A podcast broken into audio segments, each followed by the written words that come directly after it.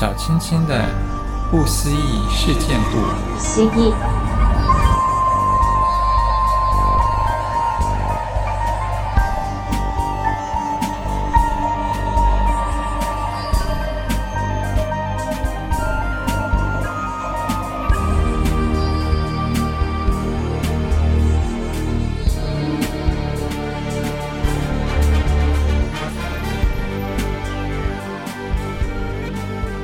大家好，我是小青青，欢迎大家一起来探索不可思议的外星人古文明。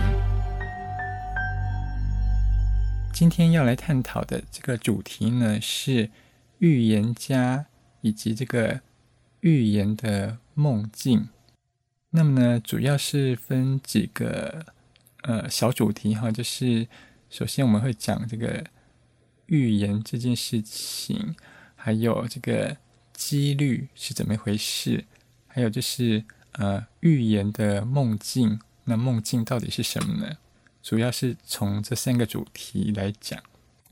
那我们先来说说看这个预言这件事情。这个从好几千年呢，呃，搞不好更早之前呢，人类呢就一直有所谓的预言。那么在人类的文明里面呢，呃。有出现这个预言家，或者是预言的书籍啦，啊，预言的文化呢，已经有好几千年的历史了。那你有没有想过，为什么人类他会想要预知未来、预测未来呢？在所有的生物里面，只有人类会想要去预测未来。你看，像猫咪啊、狗狗、猴子啊，他们就不会想要去预测未来。为什么只有人类会想要预测未来呢？发生什么事了呢？小青青认为人类会有这种预测未来的欲望呢，是跟这个外星生命有关系的。因为外星生命它是有办法看到人类的过去、现在跟未来，而人类是看不到的。为什么外星生命它可以看到人类的过去、现在跟未来呢？因为如果外星生命它不是生活在我们的三度空间里面，如果外星生命它是生活在四度空间或者五度空间的话呢，它看到我们三度空间的世界，它是可以一览无遗的。就好像我们人类呢看到蚂蚁它的世界，我们也可以看到蚂蚁呢。啊、你你知道蚂蚁呢，它它在地上行走的时候。我们从蚂蚁的上空往下看呢，我们可以看到蚂蚁它等一下会走经过哪些地方嘛？我们也可以看得到蚂蚁它之前走过哪些路线。但是蚂蚁它自己呢是看不到的，因为呢蚂蚁它就是呃生活在二度空间世界的生物，所以你看蚂蚁它可以爬到墙壁啦，它可以爬到天花板上面去都不会摔下来，因为对它来说这些都是平面的东西。它没有那种上下的概念，而我们人类呢，对于这些外星生命来说，我们就是那些蚂蚁。所以呢，外星生命它在第四空间啊，它在五度空间看到我们人类的时候，我们人类的那种过去啦、现在、未来是，它是可以一览无遗的。甚至呢，在这些外星生命面前，我们人类是藏不住任何的秘密的，它可以完全看透我们的。内心世界。说到这边呢，小青青先讲一个题外的事情哈，就是有人一直以来都有人主张说地球是平的，或许你会觉得很很不可思议，想说这是胡说八道。这个这个哥伦布呢，这个开船呢，这个航行了世界，航行地球一周，发现地球是圆的，那已经是五六百年前的事情了。当时人类就证明了地球是圆的，那为什么到现在一直都有人人主张说地球是平的呢？小青青认为这些人并不是脑袋坏掉了，因为地球真的有可能是平的。怎么说呢？我们人类身处在三度空间看地球，当然会觉得地球是圆的。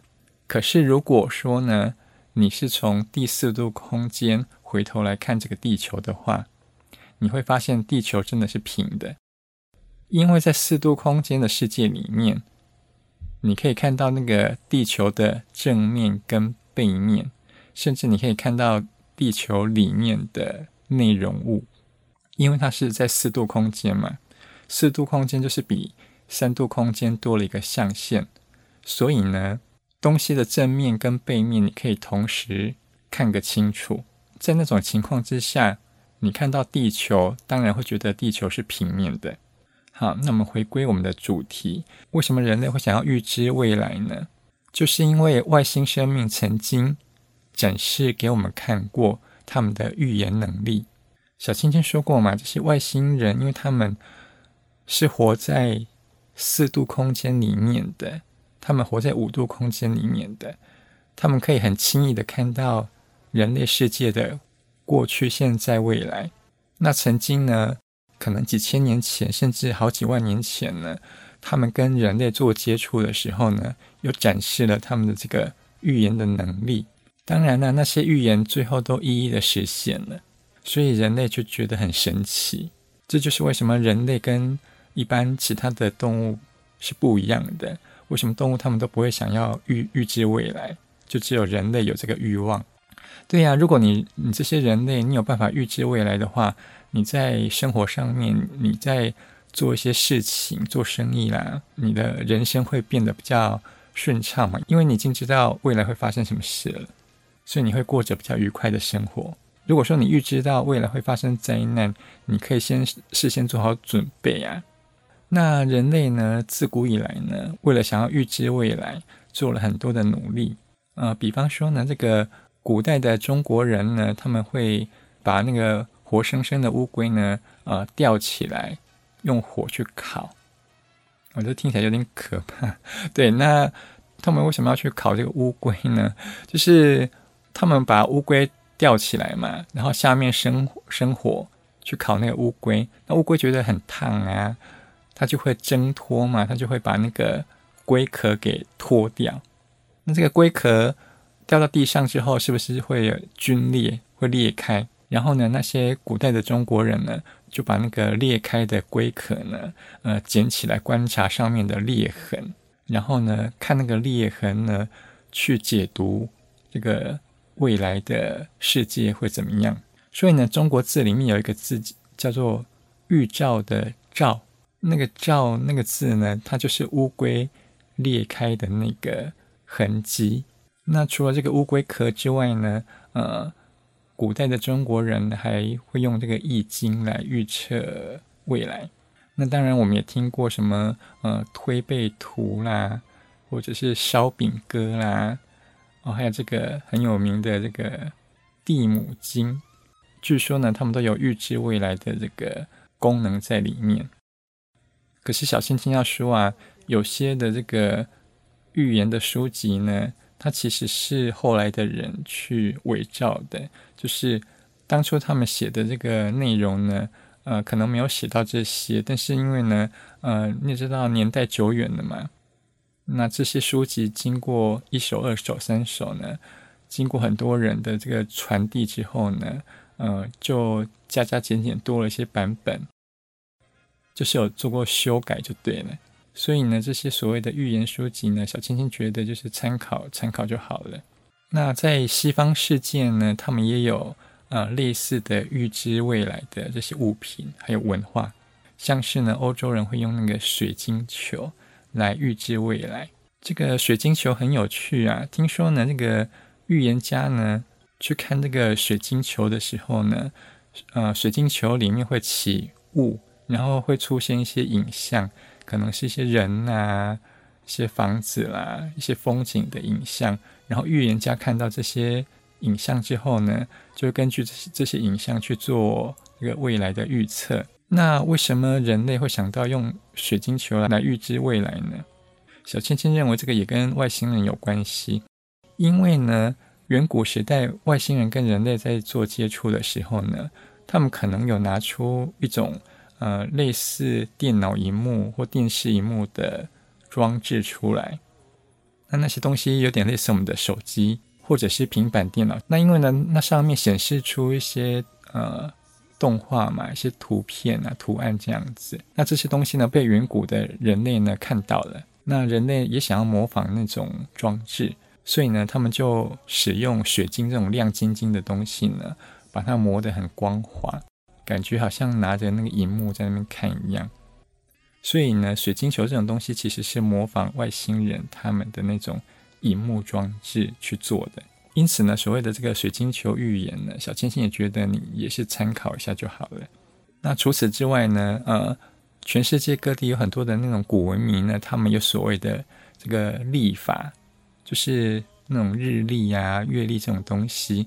据说呢，这些历法呢也有预言未来的功能，像是最有名的就是那个玛雅历法。玛雅历法呢，它真的很特别，因为呢，据说玛雅历法呢，它已经把这个。好几千万年，甚至好几亿年的那个时间的那个光阴，全部都记录进去了。那这个很不可思议，因为人类再怎么活也活不了多久嘛。那人类的历史也才几千年、几万年，为什么你玛雅的历法会记录这么长的时间呢？那其中一个玛雅历法最知名的事件，就是他曾经预言的世界末日。据说呢，玛雅的历法呢，呃，有记载说这个世界会在二零一二年的时候毁灭。当然呢，事实上并没有发生这件事情嘛，所以呢，是不是我们参考一下就好了？但是有人解释说呢，为什么二零一二年没有发生世界末日呢？因为这个玛雅历法它不是给地球人使用的，它上面的那个纪年。是那种好几亿年、好几百亿年的那种算法呢？它根本不是地球上面使用的历法，它可能是在很远、很遥远的那个外星星球上面所所使用的。因此呢，那个玛雅历法可能是外星人他们的历法。那在近代的历史上面呢，我相信比较有名的就是所谓的龙婆。这个保加利亚呢，有一个老婆婆啊，被人家被人家称作这个龙婆，她已经过世了。她在一九九六年的时候就过世了。但是呢，她之前所做的一些预言呢，据说事后都有这个呃变成真实。比方说呢，有人说他预言到了这个什么美国的九一一恐怖攻击啦，他预言到这个南亚大海啸啦。甚至呢，还有人说他预言到了这个武汉肺炎的这个流行。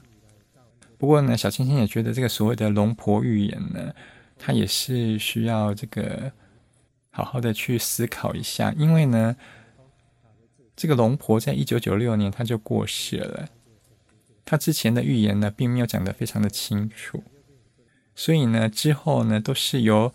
其他的人去解释他之前讲的那些事情，等于是呢，后来的人去篡改了他的，应该说是去修饰了他之前啊，他生前的那些预言，来符合之后所发生的事情。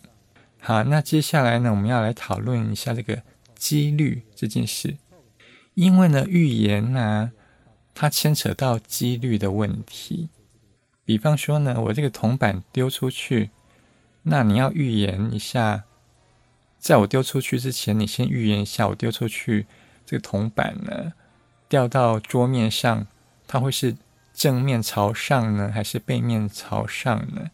那你预言成功的几率是五十趴。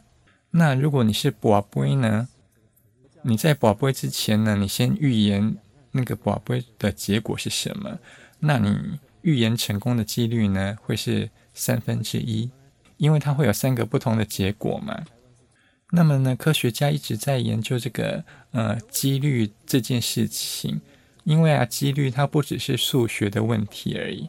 事实上呢，如果人类一直研究几率的问题，它是可以，它是有办法透过几率呢来了解这个宇宙的构造的。我们去研究几率呢，就可以了解到宇宙它是怎么样进行的，因为宇宙的那个进行呢，也是一连串的几率的事件所形成的。所以呢，像爱因斯坦呢，他就有在研究几率这件事。他曾经呢做过实验，他这个实验没有真正的做，他是他是把研究方式给写下来。就是爱因斯坦的手套。好，爱因斯坦呢，他准备了两个这个手提箱，这个手提箱是可以锁起来的。其中一个手提箱呢，放了一个左手的手套，另外一个手提箱呢，放了右手的手套。那这两个手提箱呢，你并不知道哪个手提箱是放左手的手套，哪一个哪一个手提箱放的是右手的手套。那现在呢，把其中一个手提箱交给你，让你猜猜看。这个手提箱里面的手套是左手还是右手？照理说，你答对的几率应该是百分之五十，就是你的几率是一半一半。可是真的是百分之五十吗？爱因斯坦不这么认为。为什么？因为啊，如果说把另外一个手提箱的手套拿出来看，发现呢，另外那个手提箱的手套是左手。好，那请问一下。你现在手上这个还没有打开的手提箱，你猜中它的几率是多少呢？还会是百分之五十吗？不会嘛，因为你已经知道另外一个手提箱的手套是哪一只了。你当然可以百分之百的正确猜到你现在手上拿的那个手提箱里面里面那个手套是左手还是右手。那你没有觉得很不可思议吗？一开始你不知道手提箱里面的手套是哪一只的时候，你猜中的几率是百分之五十。那为什么另外一个手提箱先答案揭晓之后，你猜中那个手提箱里面手套的那个几率突然变成百分之百了呢？那之前那个百分之五十的几率是怎么一回事呢？所以爱因斯坦主张说呢，几率这种东西是会改变的。它随着人类的观察而做了改变。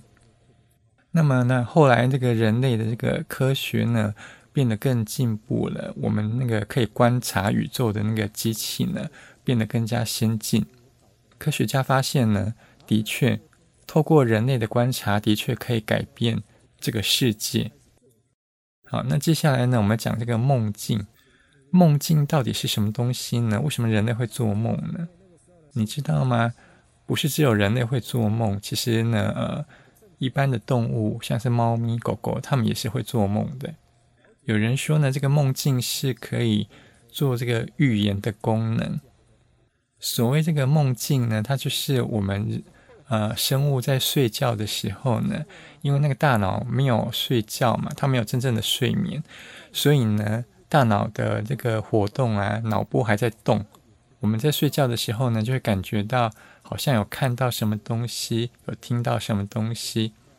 因为我们醒着的时候啊，你有看到东西，然后这些东西呢，影像传进你的大脑，形成脑波之后，你才会看到东西嘛。那你听见了声音呢，也是因为这些音波传进你的大脑里面，是呃，去影响你的脑波，你才有办法听到声音的。可是，如果你睡着的时候，你眼睛闭起来，为什么你还是可以觉得你看到东西呢？因为你的脑波在动啊，你的那个视觉的那个脑波是还在活动的。你在睡觉的时候，虽然眼睛闭起来，可是因为你的视觉的脑波在活动，所以你会觉得好像有看到东西。因此呢，有些人就会说啊，哎呀，你看到一些好像世界上不存在的东西，我们会说你是看到一些幻影。这有可能是你的脑波弱，所以啊，小青青就说这个梦境它并不是很神奇的东西，它就是很单纯的脑波在做运动，就这么简单。但是呢，有些梦境呢，它是有这个预言的功能，没有错。这个小青青呢，有这个亲身的体验。小青青在小学三年级的时候呢，就做了一个呃开车的梦。那时候呢，我梦见在那个呃我。开车回家会经过一条桥，那那个梦境非常的真实。就是呢，那时候我梦见我是开一台底盘很低的车子，然后经过那一条桥，因为那个桥呢有点坡度嘛，你开上桥的时候会有上坡，开下桥的时候会有下坡的感觉。那些感觉呢，我在梦里面都很清楚的感受到了。除此之外呢，小青青还在梦里面呢，很明显的感受到那个踩油门的那个力道，因为啊，你踩油门踩下去的时候，它那个金属片会有一点点往往回弹的那个力道嘛。我连那个油门弹回来的那个力道呢，我都在梦里面很明显的、很清楚的经历到了。可是这就很奇怪，因为当时我才小学三年级，我从来没有开过车。小学三年级长那么矮，应该要开车有点困难。也就是说呢，小青青在没有开车经验的情况之下呢，我就做到了开车的梦。那这个梦境呢，小青青一直都记着，因为它真的是太，啊、呃，这个梦境实在是太清楚了。那后来长大之后呢，小青青真的买了一台这个 低底盘的车子，然后呢，我每天开车下班要回家的时候呢，都会经过那一条桥。可是呢，我并没有。特别把那个梦境呢拿出来温习一遍，反正每天都很正常的开车下班回去这样子，直到呢我几乎忘了那个梦境啊，那个梦境因为呃一直都没有实现，所以呢我我几乎把它给忘记了。但是呢就在我忘记那个梦境的时候呢，有一天我开车回家经过那条桥的时候呢，那个梦境突然又显现了出来，而且那个梦境呢跟我当时的那个现实的状况。就完全百分之百的 cover 在一起了，我就突然呢，熊熊想起小学三年级做的那个开车的梦。对，原来那个就是一个预言的梦。不过还好，后来也没有发生什么事情。那为什么梦境它是可以预言的呢？因为啊，这个刚说过嘛，这个梦呢是一种脑波的活动嘛。既然是你脑波的活动，那也代表是你的一种想法，你的一种愿望啊。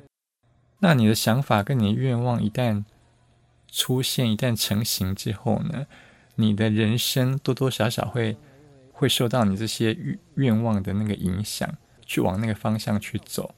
所以呢，到最后你实现你那个梦境的那个几率呢，是蛮大的，因为它是一种潜意识的暗示，暗示你要去实现当时的那个梦境。所以呢，坊间有一些那种什么身心灵的课程啊，就是呢要呃强化你的意识，要让你的这个意识呢变得很坚强，那你的这个人生呢就会过得比较顺心，感觉好像这个世界呢啊、呃、都是顺着你的意去做的。那么换句话说呢，这个人类的意识呢其实是可以改变这个宇宙的命运的。尤其是那种集体意识的力量呢，更是强大。所以呢，当你发现这个宇宙啊，诶，变得有点动荡不安，怎么这个天灾那么多呢？怎么那么多的地震呢？怎么有那么多的病毒呢？怎么有那么多的这个台风啊、龙卷风啊、海啸啦、怎么有那么多的这种什么瓦斯爆炸案啊？这种这种事情，为什么会有这么多的战乱发生呢？其实那也是在反映我们人类的那种集体意识呢，越来越纷乱了，所以呢才会造成这个世界呢变得这么的不平静。所以为了要让这个世界呢更加的祥和，小青青建议大家呢要心存正念，然后呢不要那么的紧，不要那么执着于一些利益啊，好像我一定要得到某些东西，得到某些好处才可以。那么你的世界呢，就会变得越来越糟糕。好，那今天的节目呢，就到这边，我们下次见了，拜拜。